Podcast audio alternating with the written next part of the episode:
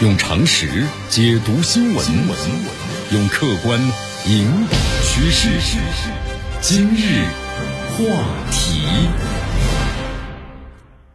这里是今日话题。大家好，我是江南。今天今日话题啊，咱们要说说中东这几年到底在折腾什么啊？由咱们你这两天节目当中所谈到的新闻，沙特和这个伊朗的握手言和了。哎，在咱们中国的这个斡旋之下。那美国在中东呢？你看，被这个美国的智库们称之为叫美国在中东的啊后美国时代。那美国在中东节节败退啊。那么中东这几年到底在折腾些什么呢？啊，这个内容一分析起来啊，要要从这个历史讲到现在，所以分析起来的话，时间呢是很长的。我们将分成三次啊，这个节目为大家呢详细介绍。一九九一年，上个世纪，我们说冷战结束了。但是在中东的话呢，这冷战其实没有结束，还在继续打这个迷你的冷战。那么主角是谁呢？就是伊朗和沙特。这沙特呀，它亲美，它盟友就比较多一些；那么伊朗呢是反美的，所以盟友就少。在那个时候看中东呢，反美的伊朗呢必输无疑啊，亲美的沙特呀，我们说可以躺着就赢了。中东这个完整地图呀，其实面积不大，一共才七百二十万平方公里。你看咱们中国还比它大呢，是吧？但是呢，我们说了。啊，我们要接下来所谈到这个主角和主要的故事啊，就是画圈的几个国家，哈。那么此后的反转呢，可能我们说写成小说呀都没人信。你看冷战后的美国在中东的连续三十年的这个操作，让仇人的伊朗是绝路逢生，逆袭成功，让伙伴沙特呀这已经乱套了。现在呢，开始呢反美了。呃，其实现在啊，我们就说连美国自己呢都在中东的节节败退。那么今天我们在这个节目当中啊。我们就把它好好的来分析一下啊，就让大家了解这个中东这些年到底在折腾着什么。中东呢，其实我们说了，不仅是伊朗和沙特，还有呢，对天对地的以色列啊，他跟谁一个阵营呢？还有这个左右横跳的土耳其，对吧？那么土耳其经常会有人就会问，那土耳其到底是好人还是坏人呢？其实他们也算是中东的主角的，我们在后面的节目当中啊，也会为大家介绍的。那么中东的四大阵营呢，就是伊朗、沙特、以色列和土耳其，不是这个伊朗和沙特呀两个阵营的单挑。其实呢，用咱们中国的话来说，就四人的麻将。所以中东呢很复杂啊，我们慢慢讲。讲完之后，大家呢应该就大体上就明白了。你看中东的地图呢，刚才我们说了嘛，四百二十万平方公里，整个加起来比咱们中国还小了四分之一。但是呢，你看我们接下来所讲到的这些事儿啊，都发生在这片土地上。那么有的朋友就问咱们：我们中国支持哪些国家呢？有没有成型的中东政策呀？啊，我们都会讲的。同时讨论一下呢，啊，什么是靠谱的中东政策？啊，那么中东到底在折腾什么？你看中东的两位这个主角啊，沙特是中东的逊尼派的盟主，啊，伊朗呢是中东的什叶派的盟主。那么这是公认的啊。呃，为大家再补充点小的这个历史吧。逊尼派和什叶派啊，是伊斯兰教的两大教派，就是极端分子呀。仇视对方，啊，越来越像仇视的异教徒一样。逊尼派的人呢是挺多的，占百分之八十五。什叶派呢，什叶派的人呢相对较少，主要在伊朗的附近。现在中东很多爆炸、袭击啊，其实呢不是，呃，不一定全部针对这个美国西方的，而是这两个教派的极端分子呀，去相互炸对方的平民。你看，在这个上个世纪九零九零年，笼统的说呢，沙特自称的逊尼派这盟主，那么亲美呢？就是拒这俄罗斯，啊，我们说只是在这个统一阵营当中啊，有一众的石油的富国，比如伊拉克呀、科威特呀、埃及啊、约旦的卡塔尔、阿联酋、巴林等等，那么都属于这沙特这个阵营范围。伊朗呢自称是什叶派的盟主，啊，亲俄反美。那么在这个阵营当中啊，只有两个呢不采用的穷兄弟：叙利亚的阿萨德，还有这个叙利亚，还有黎巴嫩的珍珠党。那么都是西方这媒体口中的坏人，啊，所以说这就是在上世纪九零年呢，那么伊朗呢。这样的一个外交局面，一九九零年的中东，沙特是一手好牌，伊朗呢几乎就没有胜算啊。但是呢，重点，重点，我们说了是以后的内容。你看逊尼派人口很多呀，什叶派相对来说少一些。其实看这个地图的话呀，大家发现呢，这是有两个拧巴的国家，就是逊尼派、逊尼派啊阵营中的伊拉克，政府呢跟这个沙特的是一个教派，民众呢跟这个伊朗是一个教派。就是不太一样，就执政者呀和民众他们所信仰的不一样。那么什叶派阵营中的叙利亚呢，政府跟伊朗的教派，那么民众呢又跟沙特一个教派。啊，就大家发现这点了没有？啊，没错，伊拉克、伊朗呢，呃，呃，叙利亚、叙利亚和伊拉克啊，一九九零年呢，都是这个少数教派的政府，就统治着多数教派的民众。你看，伊拉克是大名鼎鼎的萨达姆嘛，那个时候，那么叙利亚呢，就是阿萨德的这个父亲，啊，他的就是阿萨德了。那么如今三十年下来呢，双双沦为是战乱国，确实挺惨。两场这个大战呢，把国家搞乱了，搞来搞去生灵涂炭。美国呢也没有少掺和啊，更没少用无人机的杀害平民。但是这个伊拉克呀、叙利亚的战争的结局呢，都是美国败退，伊朗的做大。咱们这到底是为什么呢？你看，江南先从这个萨达姆的最终结局给大家讲一讲。我们来个倒叙的手法。在这个二零零六年的十二月三十，逊尼派的萨达姆也六十九岁了。那么他在自己的祖国伊拉克呢，被以这个谋杀和反人类罪被执行绞刑了。伊拉克的法律规定啊，就不能对七十岁以上的老人执行死刑。那么零六年的时候呢，萨达姆是七十岁之前刚好六十九岁，那么就准备绞死了。在进入行刑室的时候啊，萨达姆看见这个刑台上，他对这个刽子手说呀：“这是为男人准备的。”啊，当时呢就说现场有一些啊啊大肆嘲讽逊尼派的，就是一些人呢，就开始呢对他进行了嘲讽啊，高喊被萨达姆处死的十一派领袖的名字。萨达姆当时表情的很轻松。没有呢，流露出恐惧。随着刽子手啊，我们说搬动这开关，在当时绞刑架呢，竟然是没有反应，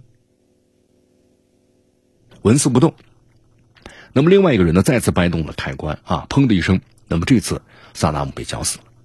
萨达姆死后呢，二零零三年入侵伊拉克的美军用军用直升机呢，把萨达姆的尸体啊，就是运到了时任的伊拉克这个总理。啊，马利基的这官邸之中，那么不知道这位呢被美军扶持的伊拉克新政府的首脑，那么看到这个占领军呢给他空运前来的伊拉克前领导人的尸体是什么感想？那么时光呢回到一九九零年，这个时候萨达姆呀是伊拉克的总统，应该处于他一生中的巅峰的时刻，但此后呢我们说萨达姆就全走下坡路了。啊，在这一年的话呢，萨达姆呢，刚在呢同一阵营当中的逊尼派啊、沙特还有科威特等一众呢，产油这个富国的资助下，利用美国提供的各种情报呢，跟伊朗打完了八年的恶战，啊，就两伊战争。那么从这个逊尼派的阵营角度看呢，萨达姆确实很牛，他作为逊尼派的前哨呢，顶住了什叶派的伊朗的扩张。你看这个逊尼派啊，对伊拉克的资助啊都是贷款。你看在打完仗之后啊，科威特就催促了伊拉克，你要赶紧给我还钱。那么对付债主呢，有两种办法。你看，我们说合法就是你还钱嘛，对不对？那非法呢，就是把债主给他干掉。那么萨达姆呢，选择了就是非法的办法。于是呢，原本是伊朗和沙特才是中东的主角，但是呢，被伊拉克抢了戏。但这个新主角帅不过三秒。一九九零年的八月二日，不想还钱的萨达姆呢，直接出兵了，把债主科威特呀就给占领了。你看，这就是非我们说非法的入侵嘛，捅了马蜂窝，成了全球头条。你看网友们当时这么说呀：“我借你钱买辆坦克，为什么要还你钱呢？我已经坐进坦克了，是吧？”那么伊拉克呢，在吞并了科威特之后啊，逊尼派内部呢同属操戈，以沙特为首的逊尼派各国啊坐立不安了。他们非常害怕萨达姆的话，如果挥师南下，把他们都毁灭了。联合国五常呢也坐不住了，就各国要求萨达姆呢必须要撤军。当时咱们中国的外长呢钱其琛亲自去伊拉克做工作，还会见了这个萨达姆本人，晓之以理，动之以情啊。中国同阿拉伯国家友好这么多年了，同伊拉克也建交三十多年了，关系良好。但国际上呢，几乎所有国家啊，就对这个伊拉克的入侵科威特事件都难以接受。中国政府对此十分关心，那么希望呢和平解决争端。但是劝了半天都劝不中啊！萨达姆是这么说的，他说科威特就是我们伊拉克的领土的一部分。伊拉克的外长艾齐兹那么对中方呢说的更露骨，他说科威特能算一个国家吗？人口就那么几十万，几乎一半人口啊常驻于国外。到了热季呢，全国都空了，跑到这个美国和欧洲避暑。科威特呀，存在国外的银行的钱呢，比在国内都多。当然，咱们中国呢，按照这个联合国宪章啊，都进行了驳斥，并且呢，小以这个得失利害。但是我们知道，对方呢是没有听的，对吧？油盐不进，萨达姆。那么接下来怎么样呢？大家都知道了。联合国安理会啊通过了决议，要求伊拉克呢，在一九九一年一月十五日前撤军。伊拉克呢就拒绝了。在十七号的时候，美国带领三十多个国家进攻这个伊拉克。美军当时这个 F 幺幺七嘛，对吧？隐形轰炸机。二零零一年九幺幺恐怖袭击之前，你看看，这就是十年的中东啊。从那以后呢，我们说伊拉克被打残了，低调了不少。沙特和伊朗呢相对平静。那么这十年呢，中东主要是以色列在表演。以色列的七十年如一日，就是不断的非法的和入侵和蚕食巴勒斯坦。你看这个蚕食的话，就是一次一点点，一次一点点。啊，伊拉克呢，它是鲸吞这个科威特，但是以色列呢对巴勒斯坦是蚕食。我们说鲸吞蚕食啊，但是归根结底都是非法的入侵。中国和国际社会呢都是坚决反对。但是美国呀，他把这个双刃剑呢，双标啊玩到了极致啊。对伊拉克就动武，对以色列呢就是偏袒。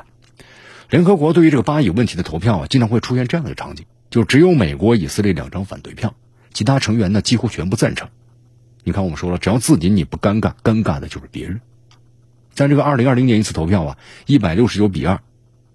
你看当时央视报道的，美国再次站在了国际社会的对立面，因为这个美国手握呢一票否决权，所以为了这个偏袒以色列，把这个权利啊滥用到了极致。美国呢总共在联合国动用了一票否决权呢是八十多次，有五十多次啊就是为了偏袒以色列。所以说这个美国和以色列到底谁听谁的，谁控制了谁呢？以色列这三十多年的事啊，很残暴，但也很简单，啊，就是一条街一条街，就是缓慢的、不间断的非法的侵占巴勒斯坦的领土。在这个二战之后呢，以色列是以就犹太呢大屠杀受害者的名义，按照圣经上所提到的地方呢，建立自己的国家。那么这都是联合国同意的。但联合国不同意的是，就是跟你说好了在哪建国，咱们应该在自己的领土上啊好好过日子。但是为什么要入侵他国，把巴勒斯坦人逼上绝境呢？加沙、约旦河西岸分别在哪里呢？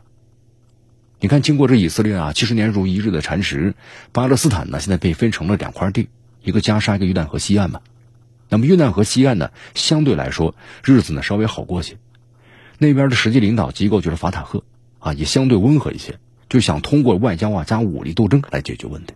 那么加沙地区的话呢，我们就挤被挤在一个很小的角落之中了，被义军封锁的日子过不下去。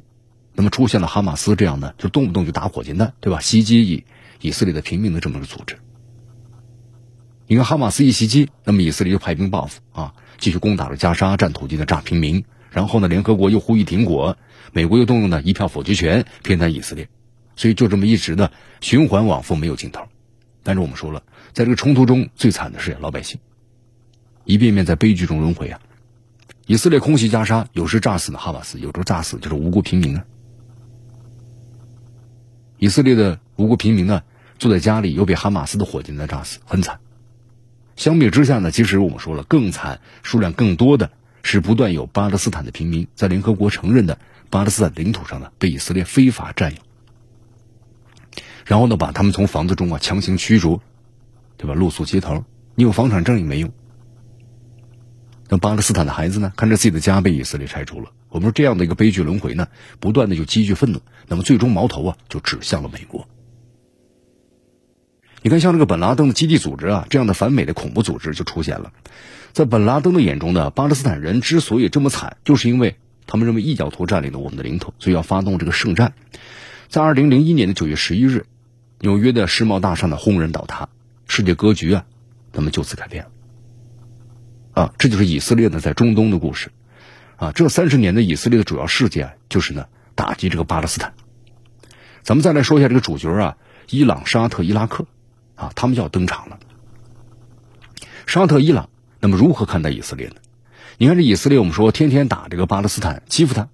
那么沙特和伊朗啊，虽然是死对头，但都是反对以色列的。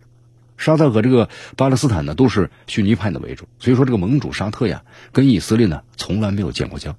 那么一直要求呢，以色列停止入侵这个巴勒斯坦。我们说伊朗呢更狠啊，就是虽然教派不同，但是直接呢支持炸这个以色列平民的这个哈马斯，还说呢要要把这个以色列从地图上给它抹掉。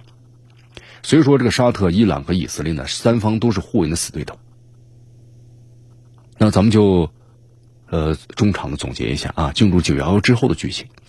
你看，从这个一九九一年呢到二零零一年，就九幺幺之前。美国在中东的，总体来说是横行霸道的、畅通无阻的十年，就他想做的事情啊，几乎都实现了。